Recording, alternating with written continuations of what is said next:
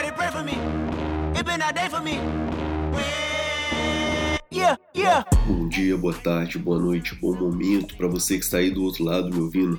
Aqui quem fala é Marcelo Silva e esse é o podcast Poucas Ideias. Então você pode pegar pipoca, abrir o Guaraná e aproveitar aí. Não, na verdade estou brincando, eu sei que você está ouvindo isso enquanto você lava vasilha, faz faxina ou dá banho no cachorro. E tá certo. Bom, nosso objetivo aqui é fazer com que o conteúdo de filosofia do ensino médio ele se torne um pouco mais acessível, principalmente nesse período em que a gente acessibilidade é o que a gente mais precisa, né? E, assim, é tendo uma linguagem que muitas vezes a sala de aula ela não comporta, porque a gente não está numa sala de aula. Bom, eu vou ir direto para o tema e lá no final eu falo um pouco mais sobre o que é esse podcast. O nosso tema inicial é Introdução à História da Filosofia. Porém, a gente também pode chamar de filosofia, rap, trap. Mas o que, que essas coisas têm em comum? Bom, já já você vai descobrir. Embora o rap, como conhecemos hoje, ele tenha surgido nos Estados Unidos, a sua origem remonta à Jamaica dos anos 60, quando grandes sistemas de som, ou seja, grandes caixas de som, eram colocadas nas ruas dos guetos, das favelas ali, e os DJs, eles colocavam a trilha sonora, enquanto os mestres de cerimônia, eles falavam sobre os problemas sociais das favelas jamaicanas. Mas o que, que isso tem a ver com filosofia? O que, que, assim, o que, que tem a ver uma coisa com a outra, né? Bom, para saber disso, a gente tem que fazer uma outra pergunta, que é por que, que essas pessoas estavam colocando esses equipamentos de som na rua e, assim, ao invés de curtir ali um som, estavam lá falando sobre problemas sociais? Será que não havia universidades, é, jornais ou até mesmo políticos ali para poder é, discutir esses assuntos e fazer e mostrar para as pessoas quais eram as conclusões, as coisas certas a fazer? Bom, como você já deve ter imaginado, os jornais, a política não eram exatamente acessíveis e as universidades também, né? Não eram exatamente acessíveis para a maioria das pessoas que moravam nas favelas da Jamaica. Então, a forma como essas pessoas é, tentaram burlar, tentaram resolver esse problema, foi pegando a sua própria linguagem, os seus próprios recursos, ou seja, a música e o seu próprio espaço, que era ali a rua, para falar sobre esses problemas e engajar as pessoas em produzir soluções. Então, o que, que aconteceu? As pessoas foram para a rua, colocaram as caixas de som e colocavam som ali para a galera curtir. E à medida que a galera ia chegando para curtir esse som, já, quando já tinha bastante gente, apareceu o MC que pegava o microfone e começava a falar sobre os problemas sociais. Mas ele não simplesmente falava sobre esses problemas, mas ele falava de forma para lembrar as pessoas que esses problemas eles não iriam desaparecer de uma hora para outra. E tampouco também esses problemas eram impossíveis de ser resolvidos. Ou seja, eram problemas que precisavam de engajamento político das pessoas, que as pessoas assumissem suas responsabilidades e fossem resolver os problemas. Bom, só para você ter um exemplo mais ou menos, a gente pode lembrar daquele protesto que os estudantes do IFES de Tapina, Colatina, Santa Teresa e das escolas estaduais e municipais aqui de Colatina fizeram ano passado, lá para junho mais ou menos, para cobrar do governo federal de volta as verbas que tinham sido retiradas das suas escolas. E aí, assim, como é que foi feito esse protesto? Os estudantes se organizaram na rua para lembrar as pessoas, para assim, levar até a população essa essa, essa responsabilidade de que, olha, a gente está aqui cobrando, a gente está aqui, é, a gente está aqui defendendo a nossa escola, a gente está aqui assumindo a responsabilidade pela nossa escola. E no final deu certo, né? E o rap? Será que deu certo? Bom, é, vocês podem me dizer hoje, né? Claro que deu certo. Bom, da mesma forma, a filosofia ela também nasceu porque haviam problemas que os centros do conhecimento, da autoridade política e religiosa na Grécia Antiga não davam conta de resolver com os recursos que eles tinham na época. Quando falamos de época aqui, a gente está falando lá de mais ou menos no ano 700 a.C., ou seja, longe pra caramba. Bom, o problema dos gregos ele era um pouco diferente do problema dos jamaicanos e até mesmo dos estudantes do IFES de Tapina. É, a Grécia, só para você lembrar, é um arquipélago, ou seja, um conjunto de ilhas que fica ali entre a África, a Europa, o Oriente Médio e a Ásia. Ou seja, fica bem no meio ali. É o que a gente poderia chamar de ferro.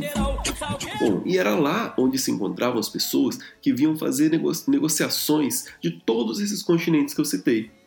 Como os navios da época eles não suportavam fazer viagens muito longas, eram parecidos com o Megane do Felício, salve Felício, todos esses comerciantes eles acabavam tendo que parar ali na Grécia para quê? Para ou fazer manutenção no navio ou esperar o comerciante que vinha do outro continente. Logo, logo, a Grécia se tornou um lugar cheio de gente muito diferente. Tinha judeu, muçulmano, egípcio, italiano, português, russo, indiano, chinês, enfim, tudo quanto é raça se encontrava ali na Grécia. E aí vem o problema que o Mano Brown já cantou lá atrás. Cada lugar um lugar, cada lugar uma lei. E por que, que isso é um problema? Bom, todas essas pessoas que se encontravam tinham religiões diferentes, culturas diferentes, formas de lidar com o comércio diferentes. Ou seja, era, assim, às vezes era impossível negociar. Por quê? Porque eles não, na época, eles não ouviam Racionais MCs, né? Então, eles não lembravam que a próxima frase da, da letra do Racionais é Cada lei uma razão, eu sempre respeitei. Ou seja, eles não entendiam, essa, não existia essa ideia de que você deve respeitar a lei da outra pessoa, a cultura da outra pessoa. Era simplesmente a ideia de que eu estou certo e quem não é igual a mim está errado. Bom, você já imagina que não era um ambiente exatamente bom de se viver. Zé Povinho era mato. E vários negócios eles deixavam de ser feitos porque os santos às vezes não se batiam ali, né? Nas pessoas. Ou seja, não tinha uma medida única, é, não tinha uma autoridade única para poder ali medir tudo. Ficava muito confusa as coisas o tempo todo e ficava difícil fazer negócio. Claro que não era impossível, mas era difícil a gente considerar o que a gente tem hoje. Bom, e aí o que aconteceu? Devido a essas diferenças religiosas, culturais e da relação de que cada um grupo ali tinha com conhecimento, o ambiente de negócio da Grécia ele poderia ser até o melhor da época, mas ele não era exatamente eficiente se a gente considerar a facilidade que hoje a gente compra e vende as coisas. Então, então até agora a gente conseguiu perceber aí que existia uma confusão ali, existia um tipo de problema ali com essas pessoas. Bom, eu já passei a visão do problema, então agora a gente vai falar da solução. Se os jamaicanos eles resolveram o seu problema falando numa linguagem que todo mundo nas favelas entendia, os gregos eles não tiveram a mesma sorte, porque na época deles não existia essa linguagem que todo mundo entendia.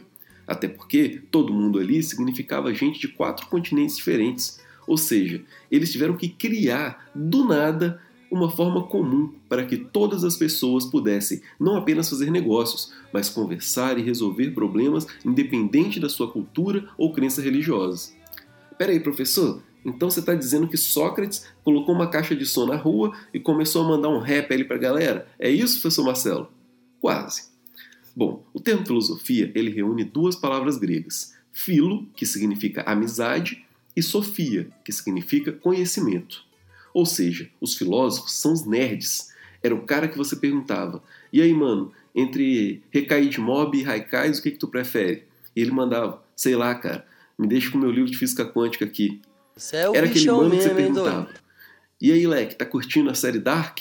E ele respondia bem assim: Pô, mano, achei muito simples, sabe? Tudo muito fácil de entender. Eu gosto de coisas um pouco mais, um pouco mais mistério, um pouco mais complexas. Então você já entendeu mais ou menos quem eram os filósofos. Bom, os filósofos então eles lançaram a braba, a ideia de logos. Logos? Logos? É, logos. E o que é o logos? É a palavra que exprime a ideia de que podemos conversar e fazer acordos se cada um focar em convencer o outro apresentando evidências do que afirma. Pensa numa parada louca. Na época, a ideia não era convencer o outro, mas estar certo. Então, quando os filósofos lançaram do Logos, geral achou maneiro e começou a colar nas praças para trocar ideias sobre como usar essa parada. Pensa quão maneiro era o cara que conseguia fazer isso, quão fácil os negócios ficavam para ele. Bom, os filósofos eles aproveitaram o hype para atrair alunos para suas escolas e assim construíram as primeiras escolas filosóficas. Mas e o rap, professor? Esqueceu?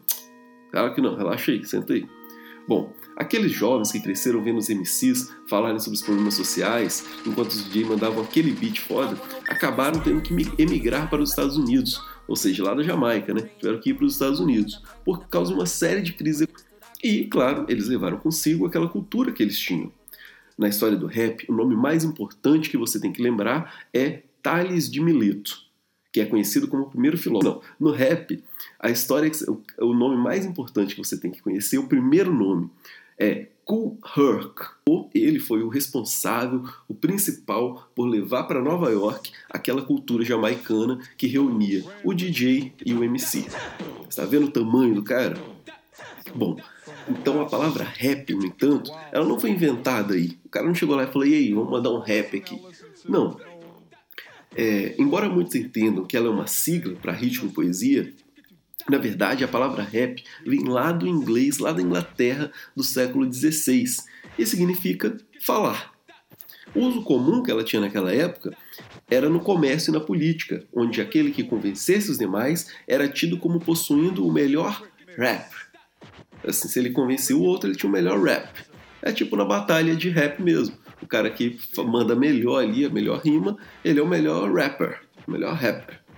Bom, dessa forma, isso, isso casou com o uso da década de, de 1960 nos Estados Unidos, nos bairros pobres negros, e surgiu o que chamamos hoje de rap. Ou seja, a ideia de que o rapper é aquele que convence o outro pela sua fala com a cultura do MC e do DJ.